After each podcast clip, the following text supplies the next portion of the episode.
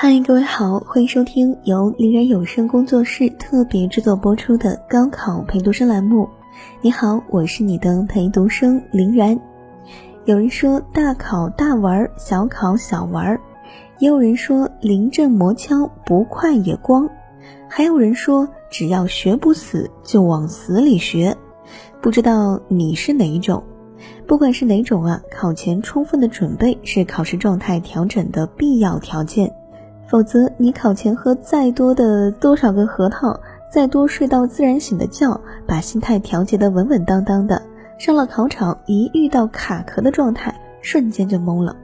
在最后的阶段，你要做的就是巩固基础，深化对知识体系的理解，提高对考点的敏锐度和熟练度，保证自己在考场上解决问题的能力。那么，考前复习怎样才能保证最佳状态呢？第一，要定期的来一次模拟考试，保持手感。完成套卷的频率呢，因人而异。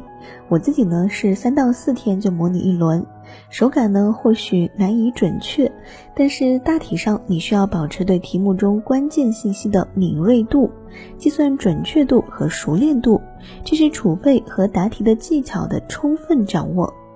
如果最后阶段因为缺练而手生了，结果绝对是你不能承受的。第二，回归基础必不可少，但不要为了回归而回归。老师总是强调啊，回归课本，回归基础，实际上是担心大家在基础部分丢掉不该丢的分数。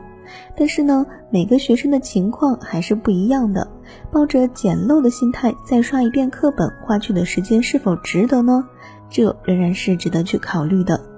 倘若你平时基础比较好，再复习呢，只需要把握住框架主干就好了。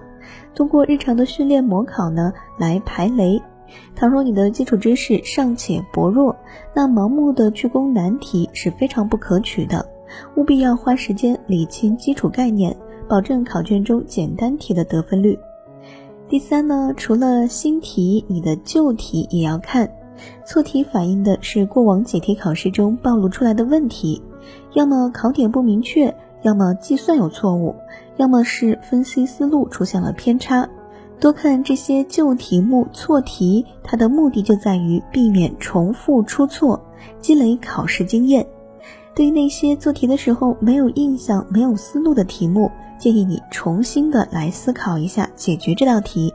对于纯粹计算错误，明确出错的原因和对策，你就可以略过了。对于那些纯知识点的错误，该回归课本的时候呢，还是要回归课本；该当场记下的，直接要写下来。当然，如果你平时就认真的记录错题了，而且也学会了分析错题，那这个错题本就是你的宝典，你看它就够了。